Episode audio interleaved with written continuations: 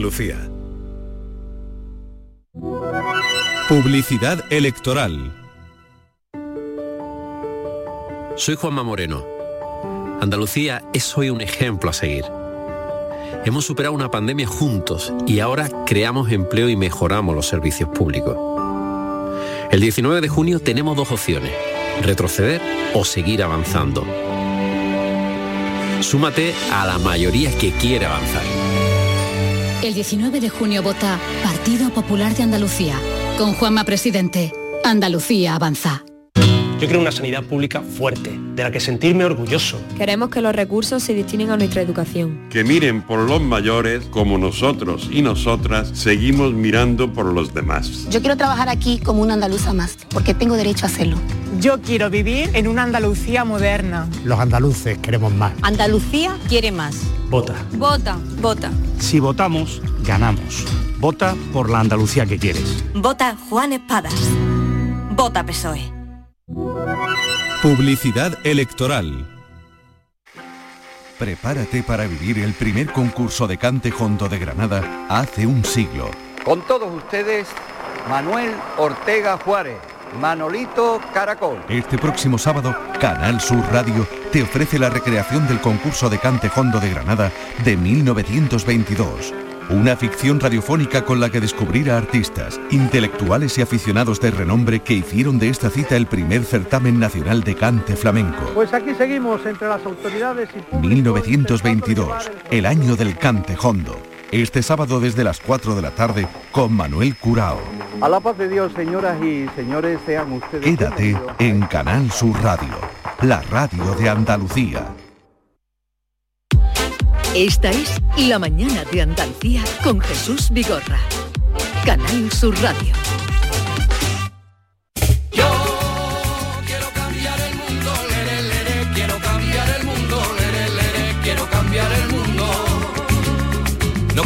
Que el cambio climático es un cachondeo, una bromita de mal gusto que nos dan para meternos miedo. Y anda que no he pasado yo calor en el mes de enero, y en diciembre y en febrero. Coño, que me fui a la playa y me encontré a Zapatero. Y al Berlusconi y a Sarkozy, todos los colegas sofocados, todos los colegas con la cremita, todos los colegas achicharrados.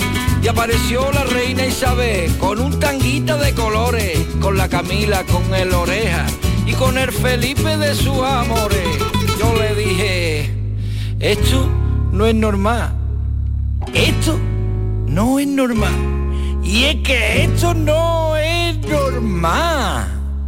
Yo quiero cambiar el Hoy mundo. no salgáis. Hoy no estáis por la labor. Hoy estamos- ¿Pero qué os pasa? Que nos sentimos que mayores, ¿no? Ese es el tema del día, ¿no? Que nos sentimos... O sea que todo lo que habéis montado para.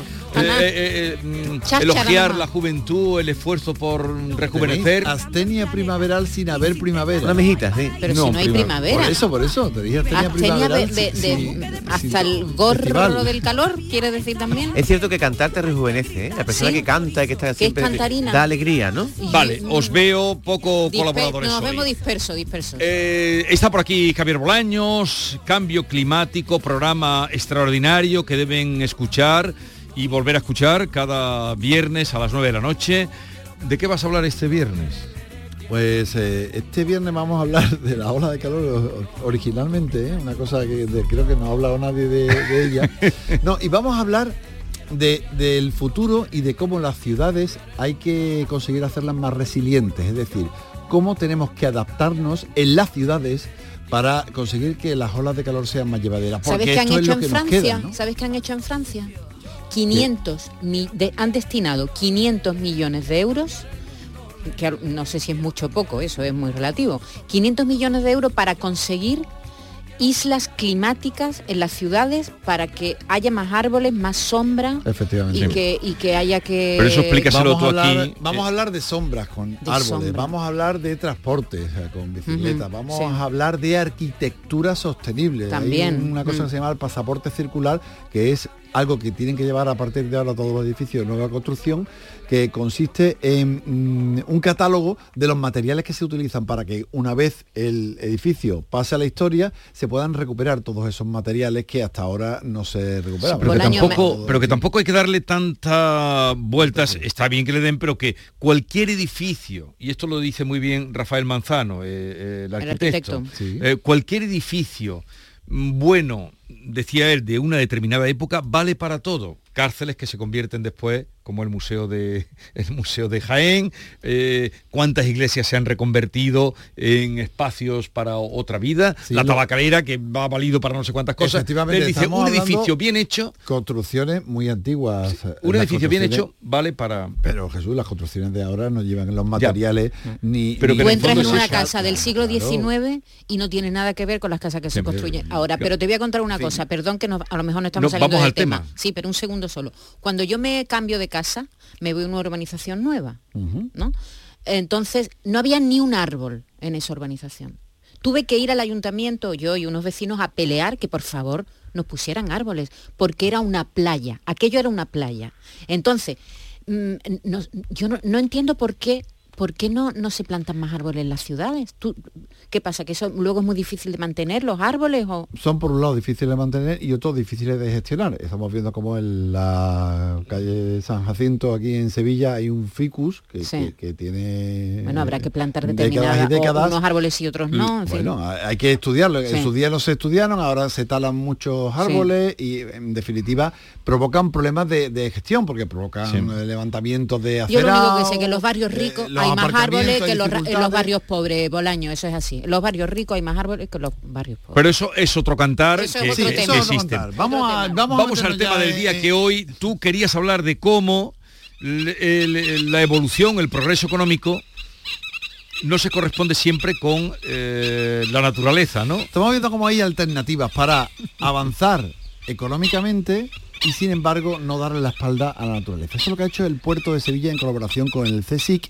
y con un proyecto en el que el dragado del Guadalquivir, los sedimentos que se sacan del dragado del río Guadalquivir para que pasen los buques, es un dragado que se hace anualmente para que aquello tenga el cavado suficiente, han aprovechado esos sedimentos para hacer un vaciadero, o sea, para hacer un humedal con los restos, en ese vaciadero.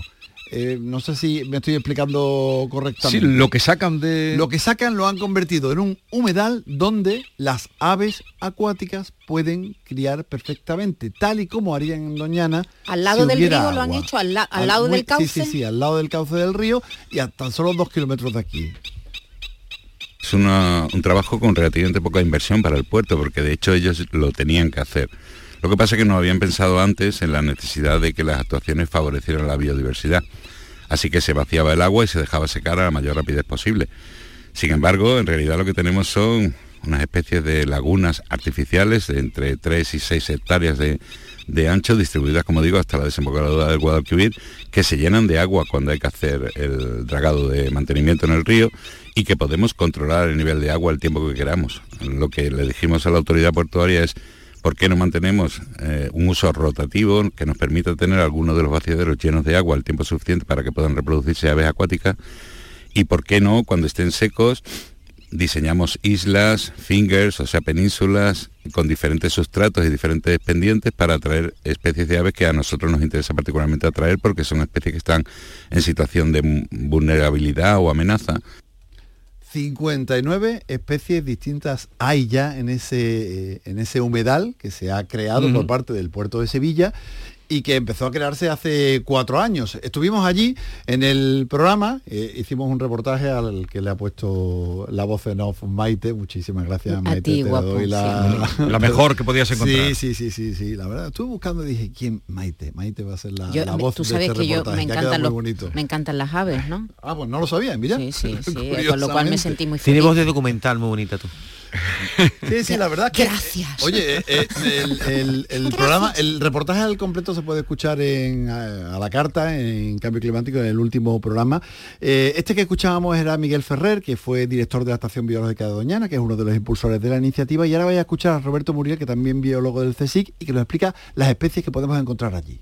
fundamentalmente domina la comunidad de, de especies de limícolas y en este caso sobre todo cigüeñuela común, aboceta común, que son las especies más abundantes en, en este vaciadero. Pero también se pueden encontrar otras especies de anátidas que se reproducen también en, en la zona, algunas de ellas muy interesantes como el porrón pardo, que es una especie catalogada en, eh, en peligro, o la cerceta pardilla, de la cual hay dos, dos parejas este año, por ejemplo, veremos a ver si, si terminan reproduciéndose, y más especies, eh, hemos visto flamencos, moritos, hay pagazas piquirroja, eh, etcétera, eran etcétera. blancos, eran blancos porque claro, al no ser eh, un sitio donde eh, eh, salino, pues no existe la alimentación propia, las rosa, ¿no? quisquillas, Que los pone- exactamente. Pero Javier, ¿cómo se entera? Un flamenco, un flamenco que está en Doñana, ¿cómo se entera que en Sevilla un Eso de, en- de pico Eso en va de pico, boca en boca y de de pico en pico. ¿Cómo, cómo se entera? Digamos que lo ve volando, ¿eh? Lo ve volando. Van volando, lo ve ven- muy rápido, y lo ve volando. Claro. Entonces, eh, lo, lo detectan y, y además no solamente hay aves, sino que en ese entorno hay otras especies. Bueno, a veces se encuentran indicios o se tiene algún registro de algunas especies interesantes, por ejemplo, nutria, también jabalí, zorro, hay algunas especies domésticas como perros desatendidos, asilvestrados, que son más problemáticos porque son predadores terrestres de, las propias aves y que también lo encontramos. Y bueno, fauna ya menor, mustélidos, conejo, que, que curiosamente gusta de este tipo de, de sustratos porque es un sustrato arenoso removido, poca cobertura, que se excava fácil y en algunos de los vaciaderos hay una densidad importante de conejo. Es decir, que Mm. una actividad humana, económica, que tiene que hacer el puerto de Sevilla ha conseguido crear un eh, Doñana, entre comillas, en, en miniatura, Sí, sí. allí paralelo, y la verdad es que eh, es eh, impresionante eh, todo lo que han... Falta el todo lince. lo que se ve- todo lo que Falta se ve un aquí. lince ahí. Un lince, mira, No es su espacio. Lince, lince no vimos, pero fíjate, fíjate lo que ocurrió mientras estábamos grabando. ¿Qué acabamos de ver, Roberto? Pues el ataque de un milano negro a, a un grupito de, de cigüeñuelas que están atravesando el agua y, y la captura de una de las cigüeñuelas, de uno de los pollitos. Y el resto de la colonia intentando defender. Se ha hecho un picado, ha cogido uno de ellos y el resto de la colonia ha salido inmediatamente detrás del milano. Estábamos, estábamos allí... ¿Salvaron al pollito? Estábamos, no, No. estábamos El ataque de un allí, sí, además eh, yo me siento un poco responsable de aquello, porque nosotros estábamos acercando a la laguna, los pollitos estaban en en el borde, salieron huyendo de nosotros y mientras atravesaba Es cuando vino f- es cuando el vino Milano. el Milano y se llevó a, a uno de ellos. Me, me- La me decía el presidente, querido. me decía el presidente de autoridad portuaria, sí, pero el Milano tiene otros pollitos. En fin, que esto es un poco, como tú dices, la naturaleza. Y hay un proyecto interesantísimo relacionado con todo esto, que es este. A nosotros nos gustaría pues reintroducir el pelícano. Pelícano ha estado viviendo en- en este entorno pues hasta no hace muchos años, desapareció. Por tanto, eh, este es una especie pues tradicional en este entorno e insisto que de la mano del- de, de Miguel Ferrer pues vamos a intentar reintroducir el pelícano en, en el Guadalquivir. Se oyen las aves ahí Sí, de- sí, de sí, fondo. estábamos en, plena naturaleza. El pelícano crestado, yo no sabía que había habido pelícanos aquí en nuestro Yo entorno. tampoco, porque se asocian cercano. Mm. siempre a los manglares, ¿no? Los pelícanos están siempre Sí, apoyados pero, en los eh, manglares. Es el que, el que en vemos el América. norteamericano, Sí, ¿no? Pero sí. aquí tenemos otro, otro que mm, dejó de estar aquí, ¿sabéis por qué? Por la religión. ¿Y eso cómo fue?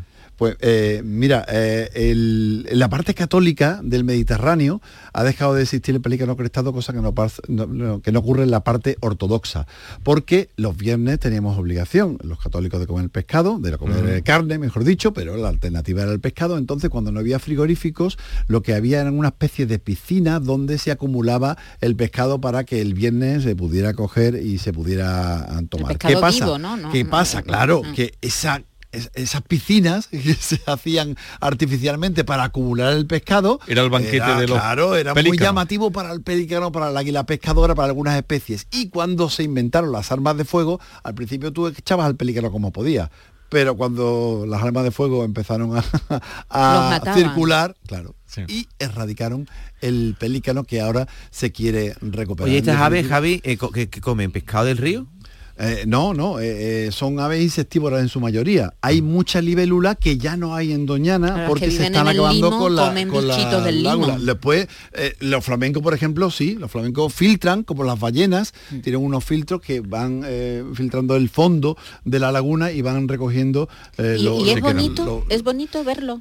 Sí, sí, aquellos es decir, son no, unas no, lagunas. pero no, hay verde, ¿no? No hay no, no, hay mucho verde. Ah, hay sí, hay muchísimo árboles. verde. Sí, sí, sí, hay, hay árboles de, de pequeño porte. Es que yo no me lo imagino cómo mucho es físicamente. A ver si podemos conseguir una fotografía, se lo vamos a pedir a Roberto y a Miguel Y lo que- están allí. ¿Y desde cuándo empezaron a hacer Hace cuatro años Hace que años. empezaron a Y han tenido ya resultados por lo que estás contando. Bueno, hay 59, por no decir Increíble. 59 especies de aves acuáticas que están criando allí y que no crían, y no crían porque se vacían parte eh, para evitar el botulismo en Doñana.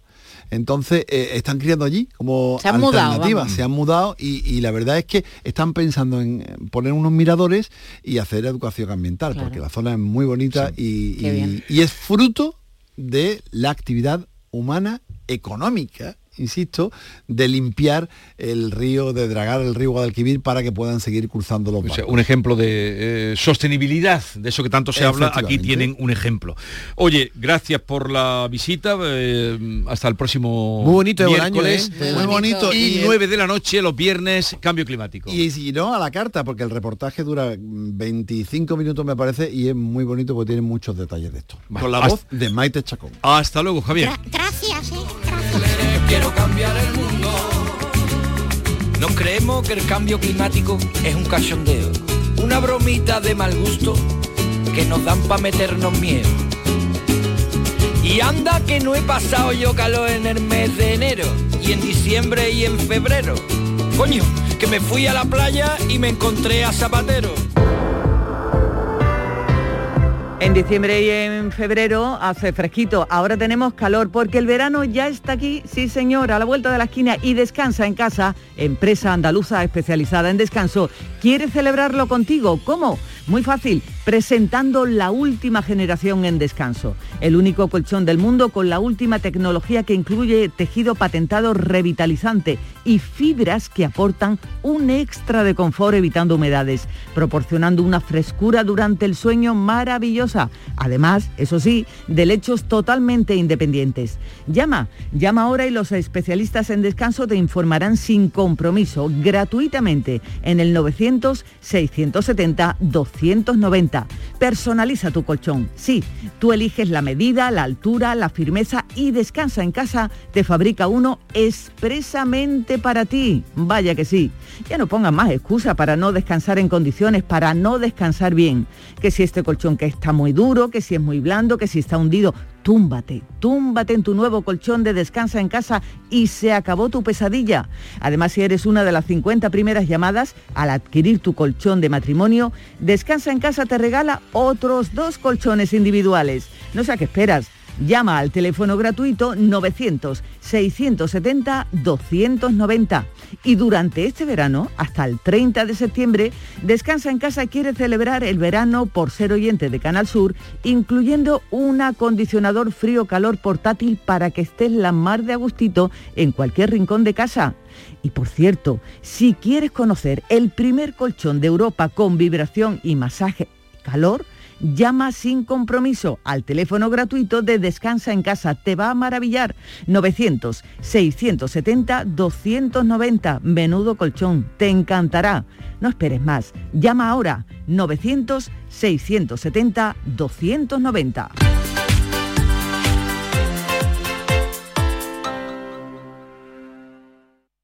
Dicen que San Juan nunca fue de días, que siempre fue de noches, de noches cortas y alegres, de noches en las que la magia vuelve. Cuando el cuponazo de la 11 se alinea con San Juan, crece la ilusión. Podrás ganar 9 millones de euros con el cuponazo y 15 millones con el cuponazo XXL. Y además, si entras en cuponespecial.es, podrás conseguir cientos de experiencias y tarjetas regalo.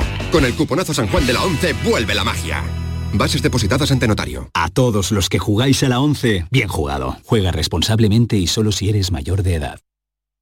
Escuchas Canal Sur Radio en Sevilla. Si necesitas un electrodoméstico, ¿por qué pagar de más en grandes superficies? Ven y paga de menos en Tiendas El Golpecito. Tus primeras marcas al mejor precio y una selección de productos con pequeños daños estéticos con descuento adicional y tres años de garantía. Tiendas El Golpecito. Ahorra hasta el 50% en tus electrodomésticos. 954 100 193 y tiendaselgolpecito.es. Estrés, reuniones, planificaciones. Respira. Si eres autónomo, en Caja Rural del Sur te ofrecemos la tranquilidad que necesitas. Cuéntanos tu caso y nos encargaremos de todo. Te esperamos en nuestras oficinas. Caja Rural del Sur. Formamos parte de ti.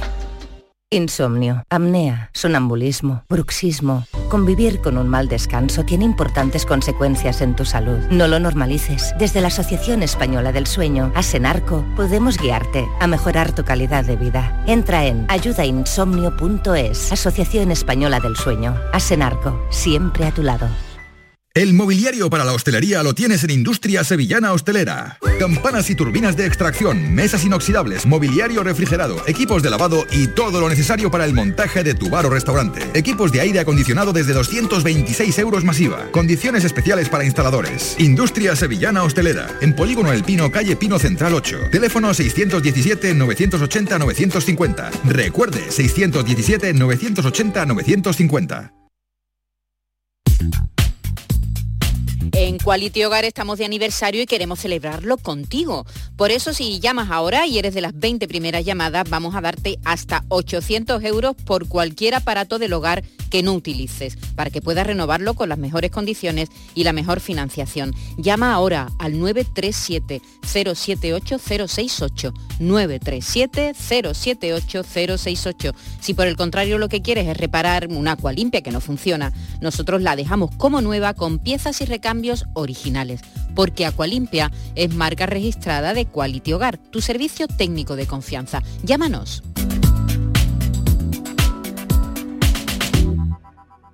Mano de santo limpia la ropa, mano de santo limpiar salón, mano de santo y en la cocina, en el coche, en el watercloak, mano de santo para el hotel, mano de santo para el taller, mano de santo te cuida, mano de santo te alegra la vida, mano de santo, mano de santo, ponte a bailar y no limpies tanto, mano de santo, mano de santo, ponte a bailar y no limpies tanto. Seguramente el mejor desengrasante del mundo. Pruébalo. Celebra el Día Mundial del Medio Ambiente con Social Energy. Únete a más de 3.000 clientes satisfechos con nuestras soluciones fotovoltaicas. Realizamos un estudio gratuito para ahorrar hasta un 70% de tu factura eléctrica y te regalamos un cheque de 200 euros en Amazon. Pide tu cita en el 955 44 11 11 o socialenergy.es y aprovecha las subvenciones disponibles. La revolución solar es Social Energy.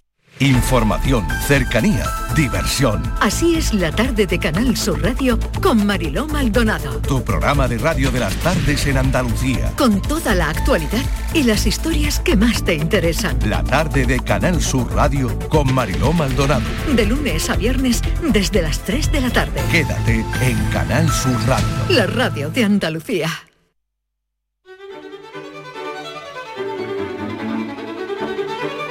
La mañana de Andalucía con Jesús Vigorra.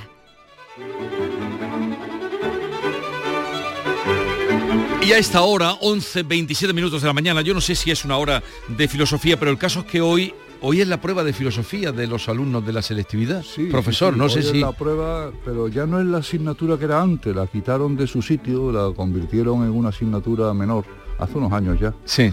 Eso me irrita profundamente. Entonces es una típica asignatura para subir notas.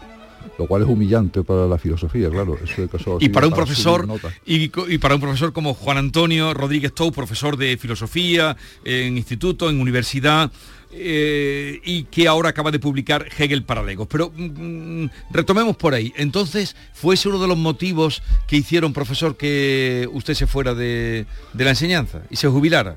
Eh, bueno, es que yo siempre digo que todo, la, la vida tiene sus momentos. Ahora mismo estoy yo en el momento se puede decir la tarde. La tarde. Estoy a media tarde. Entonces a media tarde hay que hacer cosas de media tarde. A nadie se le ocurriría a media tarde hacer cosas que hace por la mañana temprano. Eh, por ejemplo, ir a trabajar. Entonces digo, vi la ocasión. En realidad yo no era muy partidario de jubilarme, lo- lo- la verdad, porque no, no sé, no, no me considero todavía eh, jubilado mentalmente. Pero puedo contar la anécdota.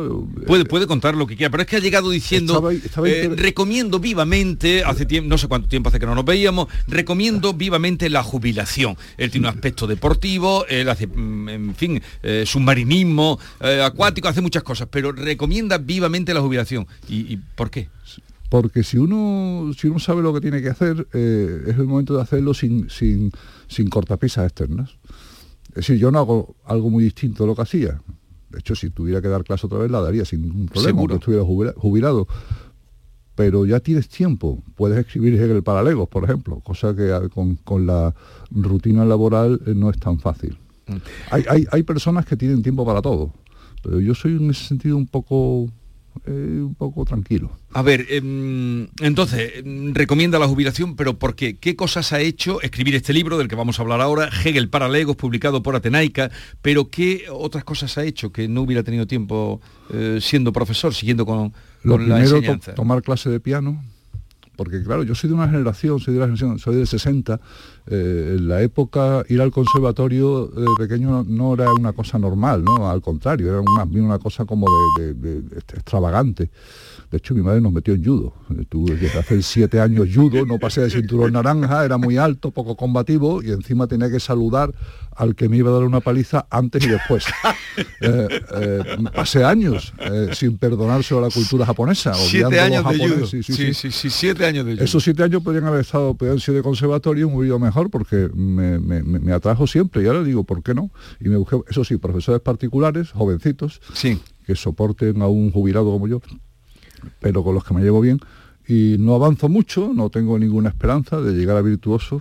¿Pero qué le ha aportado a usted eh, tocar las teclas y hacer que suene el piano? ¿Qué le ha aportado? Yo eso se lo recomiendo obviamente a quien no tenga formación musical porque el piano, a diferencia de otros instrumentos, siempre está afinado, sobre todo si es digital, claro. Sí. Entonces uno inmediatamente empieza a, eh, a- empieza a enviciarse. Es hipnótico el piano, aunque no lo toques bien. Simplemente el sonido, no sé, yo personalmente siempre me ha gustado mucho eh, la música, la música como melómano y como audiófilo también, y, y eso me faltaba.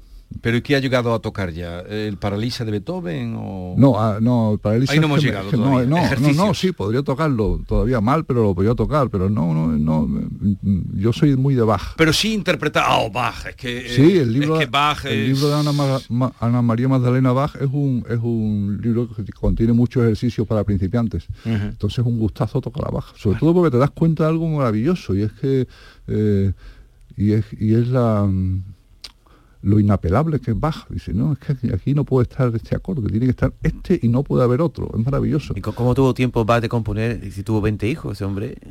Porque era un genio. Pues por algo que decía Hegel, una de las cosas que Hegel reivindica, una cosa que él llama la pasión, que no tiene nada que ver con la pasión romántica, que es la entrega absoluta a una tarea que absorbe tu vida, ¿no?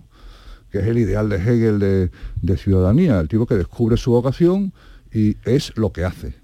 No, no como hoy, digo, diríamos que eso para mí es algo, una pesadilla eh, en el- los debates filosóficos contemporáneos, que es la apología constante del yo del yo ombliguista, para Sí, entendernos. sí. Es decir, cómo me siento, qué soy, qué me ofende, qué no me ofende. Eh, hemos llegado a un grado tanto de ri- ridículo. De estar muy pendientes Muy de pendiente, nosotros muy mismos. pendiente de los estados de ánimo, de nosotros mismos como algo eh, inefable que- y como algo absolutamente eh, irrepetible.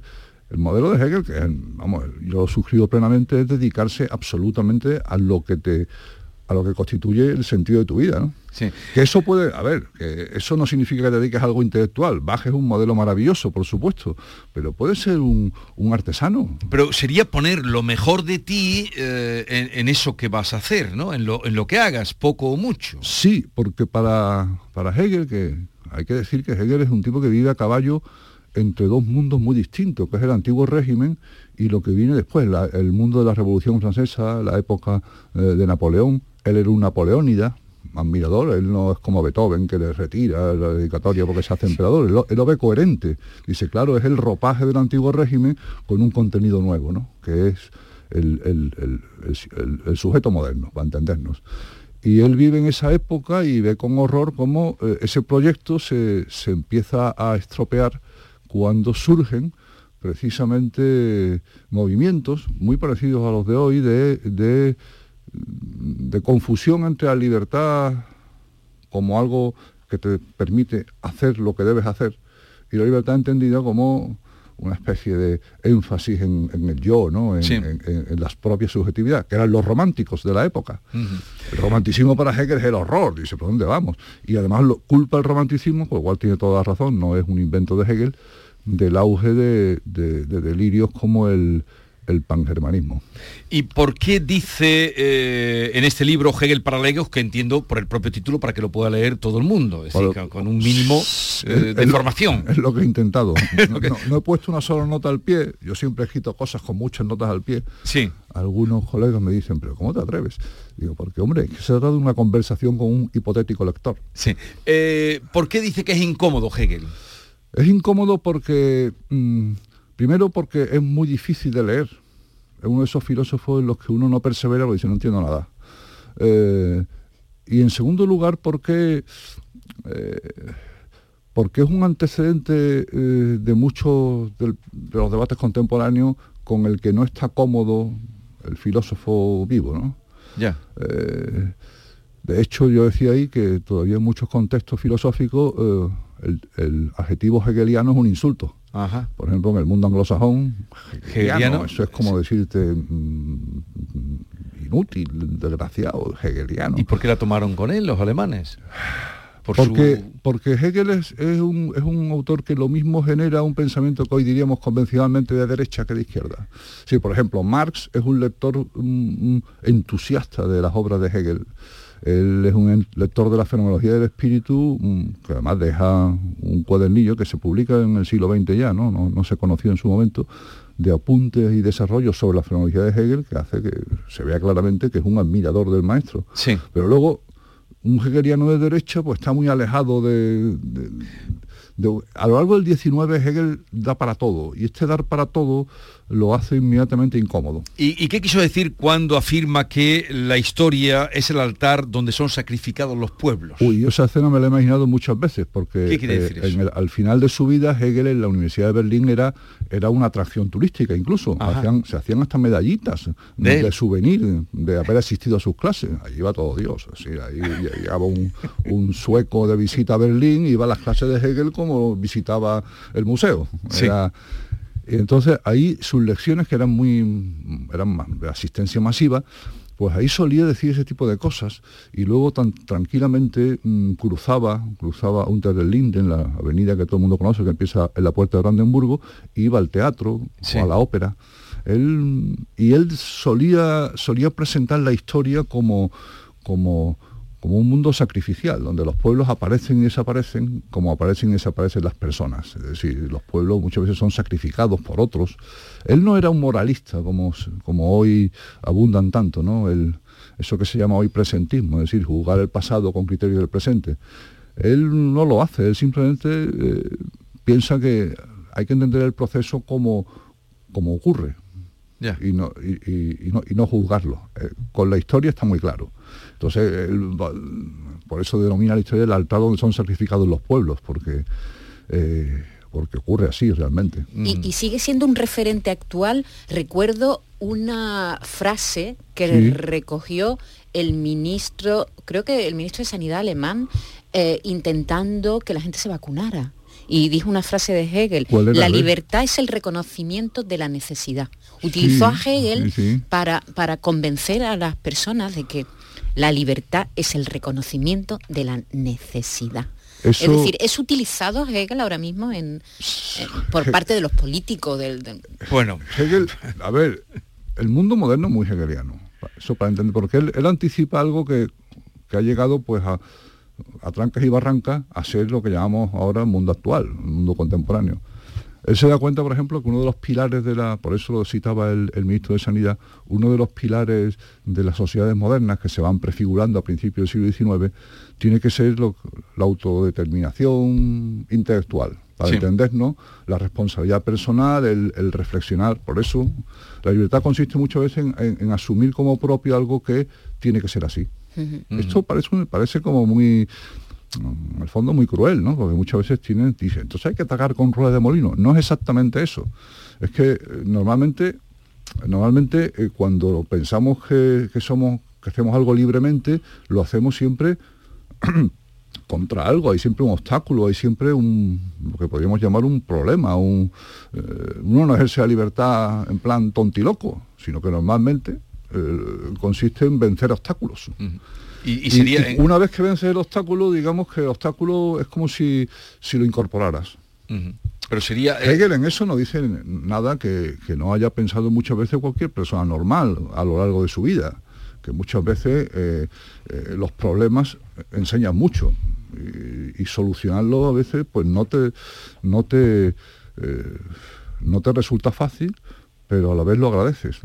Eso Sí. pasa muchas veces con las rupturas amorosas. Eso sí, a ver, a ver, eso con las rupturas amorosas Sí, y también con el, con el mundo empresarial. el todos mundo los empresarial. empresarios nos lo ponen de ejemplo. Pero eso no puede ser convertido en un, en un- en un catecismo tonto, ¿no? Eso es una experiencia para Hegel siempre muy ligada a tu, a tu propia vida, ¿no? No hay, no, no hay guion. No hay guion. Juan Antonio, la, la madre de Hegel murió teniendo de 14 años y de los seis hermanos, solo él y su hermana, eh, Christine, llegaron a la edad adulta. Solo, solo. Y Hegel dice que el vínculo familiar supremo es la relación hermano-hermana. Eso es una rareza absoluta en la historia del pensamiento occidental, porque cuando se ocupan los filósofos de la familia y demás, pues hay individuos como Platón que dice que la familia es un desastre, tío, el Estado. tío. Eh, o otros que ponderan mucho la familia como algo, la tradición cristiana, sin ir más lejos, ¿no? Hace de la familia un, un- un- el núcleo absoluto de, de- de la sociedad basada en el amor entre padres e hijos. Entonces es muy raro encontrar, un- es que no hay ninguno, yo no, al menos no recuerdo a ninguno que dijera no, que el vínculo familiar supremo es el que existe entre hermano y hermana, porque son los dos elementos, el masculino y el femenino, sin atracción sexual Sí. y por tanto libres. Y él realmente tuvo con su hermano una relación muy intelectual. ¿Y qué diría Hegel de las familias de hoy? Él, él, él tenía una frase muy buena, él, eh, decía que la filosofía, la lechuza de Minerva levanta el vuelo siempre al atardecer. O sea, Sí. no, se, no se ocupa de dar lecciones, sino de ver lo que pasa y de entenderlo en, en el modo como, como realmente ocurre. No como se dice que ocurre, sino como realmente ocurre. Pues yo, yo creo que Hegel, si viviera en esta época, estaría obsesionado no por la familia moderna. Esto le parecería mm, curioso. Él pensaba que la sociedad civil era un zooloco. Él, él atribuía un papel, digamos, de garantía del progreso de, los, de, las, nuevas naciones que se estaban prefigurando al Estado moderno. No era el encargado de parasitar la sociedad civil y decir a la gente lo que tiene que hacer, sino de controlar un poco, porque él asumía que la sociedad civil, como era el campo de la, de la libertad que uno ejerce y que al final uno se convierte en lo que quiere ser, pues eso tenía eso, como digo, un, un- un cierto aire de, de enjambre, ¿no? Entonces, sobre eso no creo que le él insistiría mucho en algo que últimamente estamos olvidando, que es la, la necesidad de la formación, de la formación intelectual. Es que, a ver, el, el problema educativo en España es un desastre, como en otras partes, porque por una parte se exige mucho de la educación y por otra parte muy poco. En ese muy poco donde Hegel diría, pero no veis lo que estáis haciendo. Y en unos años, en una sociedad que está rendida a la tecnología, Eso, eso He- Hegel, Hegel era muy, en ese sentido era muy, muy partidario. A él, por ejemplo, le encantaban las máquinas nuevas. Estamos hablando de los inicios del capitalismo. Todo eso le fascinaba, pero él eso lo apartaba como algo propio de, de- de su época y se concentraba en reivindicar un ideal de, de formación donde el in- individuo es responsable de su propia formación espiritual. Y si le gustaba lo moderno, ¿tendría Twitter o Instagram Hegel si viviera hoy? Eh, Instagram seguro que no. Creo que no. Usted ha renegado En de, de Twitter las redes. No, yo, yo empecé con el Facebook cuando no eso no se llevaba, estaba todavía en Barcelona, en la Pompeu Fabra, nadie tenía Hace- todavía. hace años, cuando estaba de profesor ahí. Cuando, cuando apareció, Sí. el, el primer año me hice una cuenta con un alias que me quieren los de Facebook que quite porque es un alias, pues no lo quito, tío, es mi alias. a ver. Y luego probé con otras eh, Twitter, Instagram, pero no, me cansa mucho el bla bla bla, no. Flatulencia, le dice usted, ¿no? Esas Sí. cosas, ¿no? No, no. Y, y echa de menos la... TikTok no lo, no lo trabajo. Eh, eh, ¿Echa de menos la enseñanza o no? A veces sí. Sus Sí. alumnos sí que lo echarán de So- menos, porque claro, usted enseñaba La filosofía enseñanza matutina- haciendo películas y eso. Sí, la enseñanza matutina no. Eso cuando me tenía que levantar temprano siempre pensé que mis alumnos pensarían que, que iba dro- drogado o algo así. porque no podía ni articular. Pero la, la vespertina, en los últimos años tuve muchas clases por la tarde, incluso muy avanzada la tarde, pues sí, porque Porque la lechuza despega el vuelo por la porque tarde. la lechuza de Minerva despega el- el- se levanta el vuelo al atardecer. Y entonces... Hegel, Hegel en eso era muy lúcido, no, no, no era un moralista, era él, él incluso se ríe mucho de los que de los que se ven en el papel de dar lecciones sobre el bien y el mal absolutos. Sí. Y, y los, los, los- los ridiculizaba bastante con, con, con muchas ironías. Hegel es un, un escritor muy irónico, muy, Mm. muy batallador en el campo de las ideas, pero que no desperdició un momento de lanzar la puya perfecta. ¿Y contra quiénes preferentemente? Básicamente contra los románticos en primer lugar, Sí. que los veía como un... Él tenía, un- él- a ver, él lo veía como un peligro porque él tenía la, la idea de reeditar la- el vínculo que tenían los antiguos griegos con, con la comunidad. La idea de que el yo es un nosotros y el nosotros es un yo.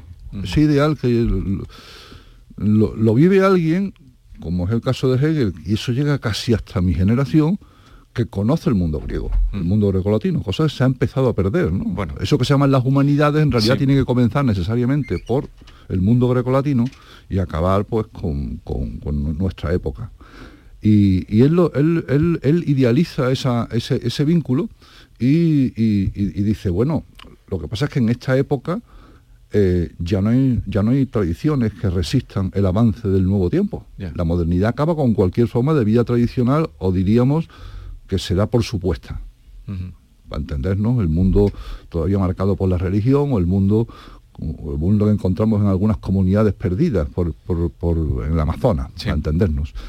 Eh, entonces, la, la comunidad solo la puede construir el individuo que se forma a sí mismo y que establece un vínculo libre con esa comunidad. Y eso es imposible si estás pensando constantemente en tu ombligo.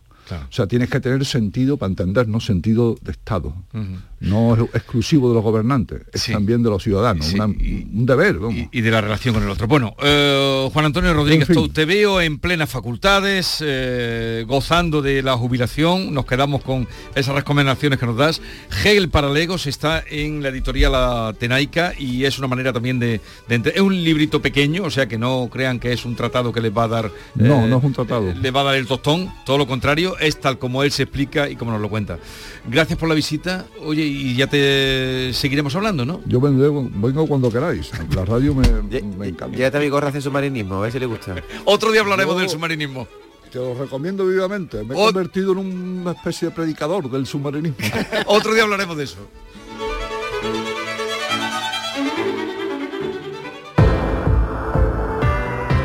El verano ya está aquí y Descansa en Casa, empresa andaluza especializada en descanso, quiere celebrarlo contigo presentando la última generación en descanso. Sí, señor.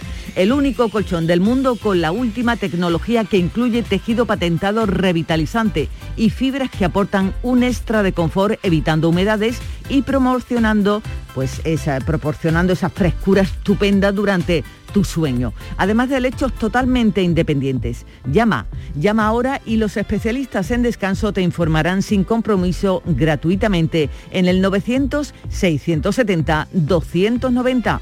Personaliza tu colchón. Sí, tú eliges la medida, la altura, la firmeza y descansa en casa. Te fabrica uno expresamente para ti. Así que ya no pongas más excusa para no descansar bien. Que si es duro el colchón, que si es blando, que si está hundido, túmbate en tu nuevo colchón de descansa en casa y se acabó tu pesadilla. Además, si eres una de las 50 primeras llamadas, al adquirir tu colchón de matrimonio, Descansa en casa te regala otros dos colchones individuales. Así que no sé a qué esperas.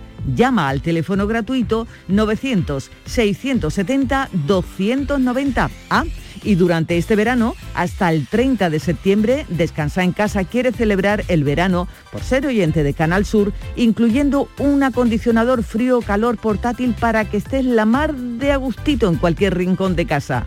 Y si quieres conocer el primer colchón de Europa con vibración, masaje y calor, llama sin compromiso al teléfono gratuito de Descansa en casa 900-670-290. Te va a encantar, te lo aseguro. ¿A qué esperas? Llama ahora al teléfono gratuito 900-670-290.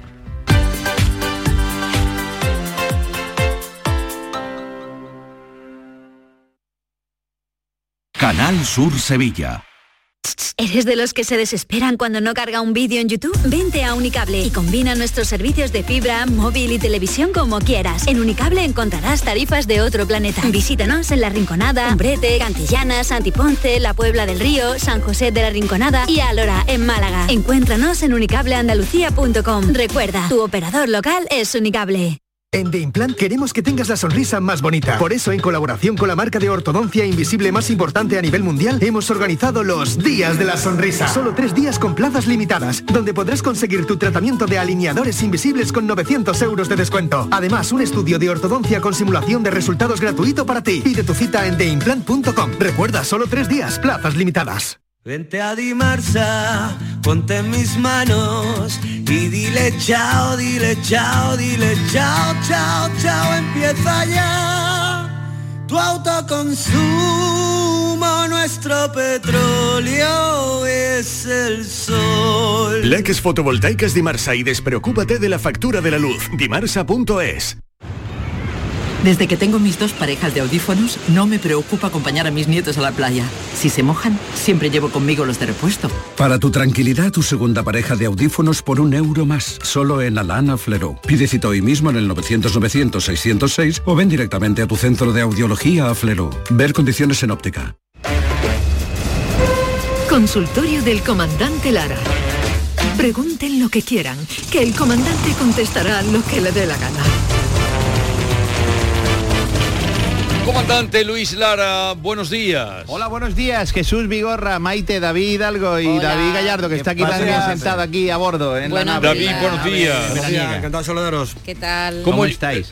lo primero, ¿qué tal? Bueno, felicitarle por el triunfo de eh, el espectáculo en, en la Plaza de Toros. Sí, o, eh, o de Jerez. oreja y rabo, oreja y rabo. Oreja y estuvo rabo, ahí oreja y totalmente eh, lo de sentirse profeta en su tierra ya a mí me ha pasado varias veces aquí, así que eh, eh, los argumentos estos los, los vamos a caer todos como un castillo de naipes, lo de nadie es profeta en su tierra. Pues sí. Pues yo, por lo menos en la mía, me, me siento unas cuantas veces ya. ¿eh? ¿Cuánta De- gente fue a verte? pues Luis? hubo mil personas de, de mil y pocas entradas que se pusieron a la venta, pues se vendieron mil entradas y nada, y hubo un ambientazo allí, pusieron sillitas en el ruedo, además la, la meteorología pues acompañó, hubo una brisilla fresquita por la noche, todo el mundo ¿Eso allí qué es? contento. ¿Brisilla fresquita qué es?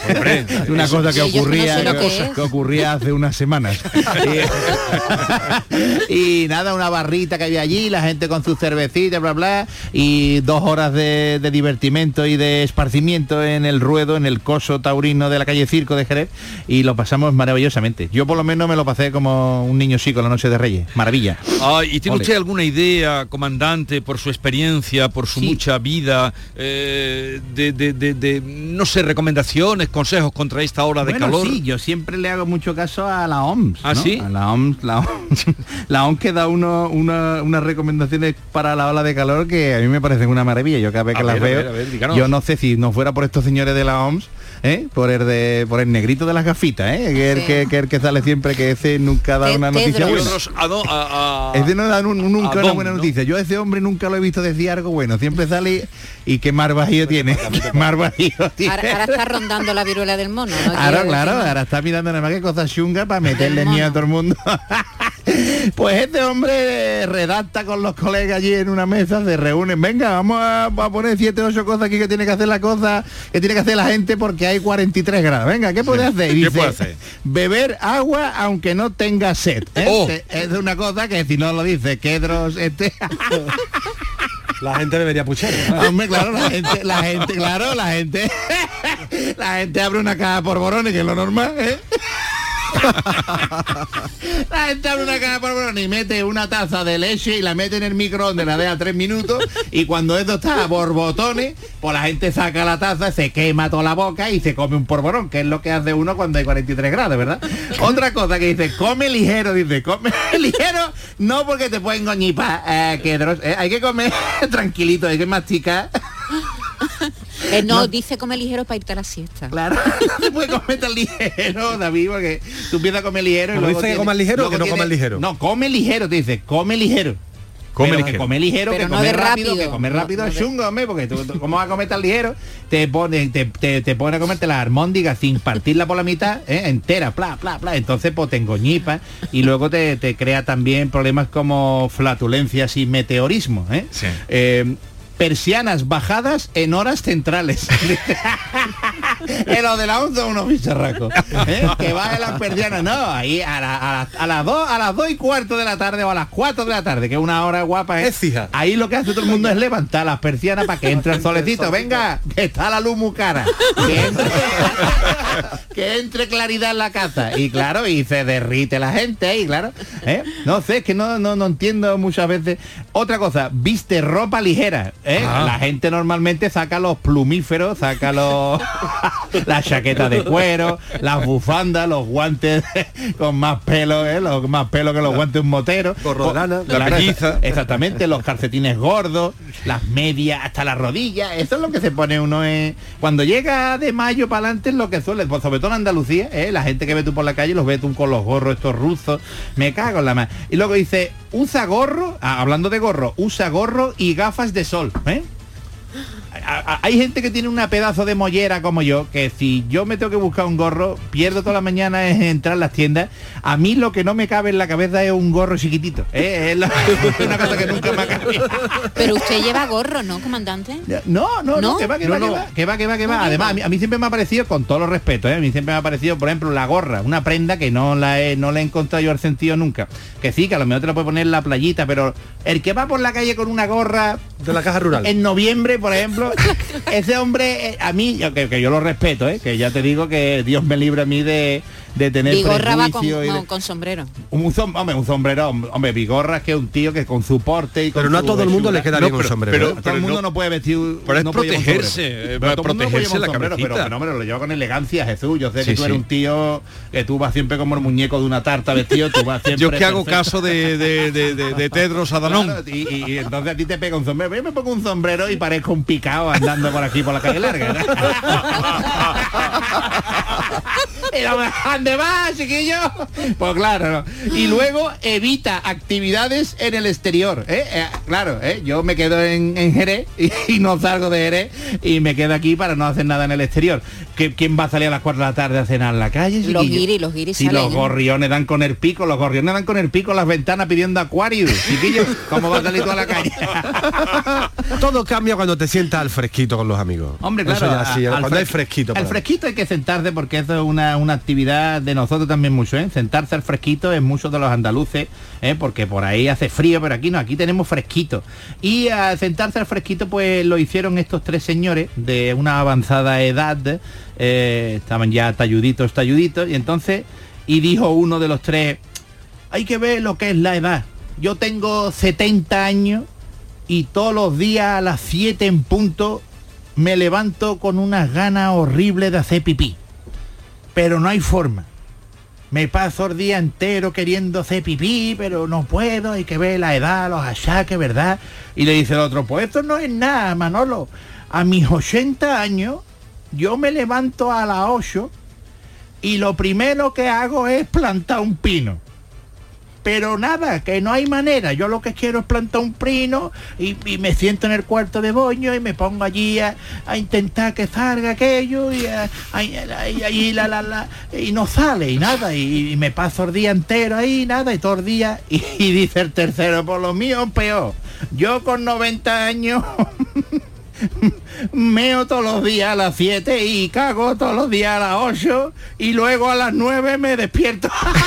ハハハハ!